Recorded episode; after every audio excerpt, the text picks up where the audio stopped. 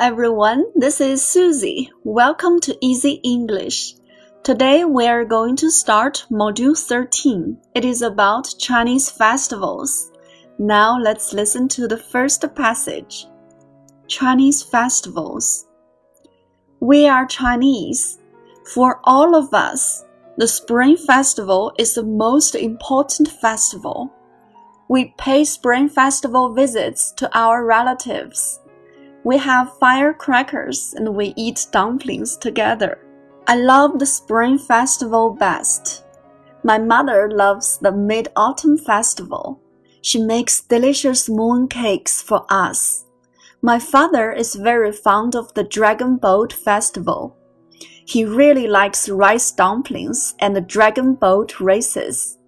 My little sister loves the Lantern Festival so much because there are lots of lanterns and dragon dances.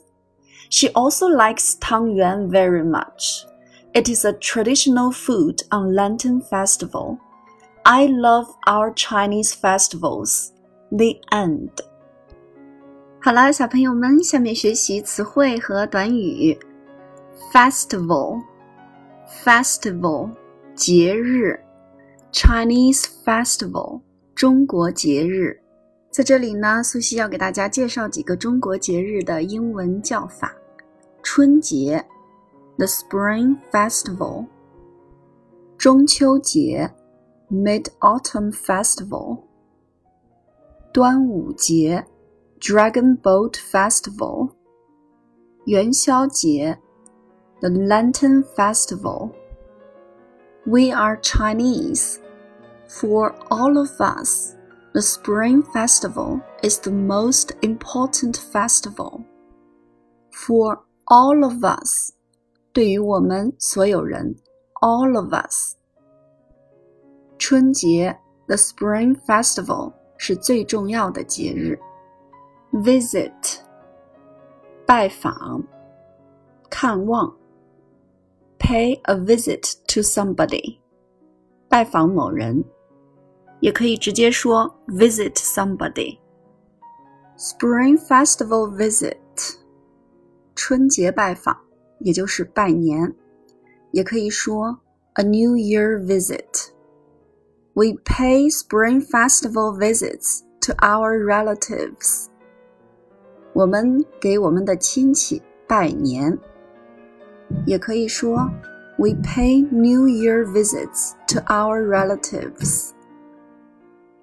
relative 亲戚，firecracker 鞭炮，dumpling 饺子。We have firecrackers and we eat dumplings together. Delicious 可口的，美味的。Moon cake moon cake 月饼。 my mother loves the Mid Autumn Festival. She makes delicious moon cakes for us.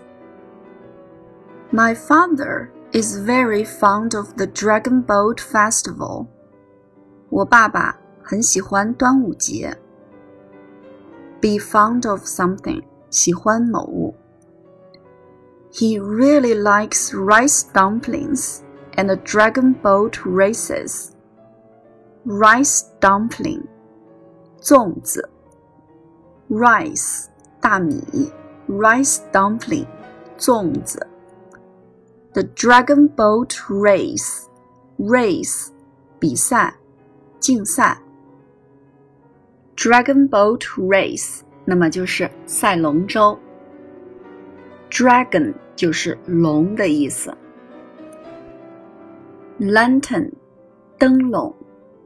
my little sister loves the Lantern Festival so much. Because there are lots of lanterns and dragon dances. 我的小妹妹非常爱元宵节，因为有很多灯笼和舞龙。Dragon dance, dance，舞蹈。Dragon dance，龙的舞蹈。 she also likes 汤圆 very much. 汤圆也可以说 sweet dumpling 对于咱们中国特色的小吃我们直接可以说出名字也可以说出它对应的英文叫法。比如粽子我们可以说粽子也可以说 rice dumpling 都是可以的。Tradition 传统。，traditional 传统的。It is a traditional food on Lantern Festival。它是元宵节的传统食物。好啦，小朋友们，今天的文章就学到这里喽。That's all for today. Thank you for listening. I'll be with you tomorrow.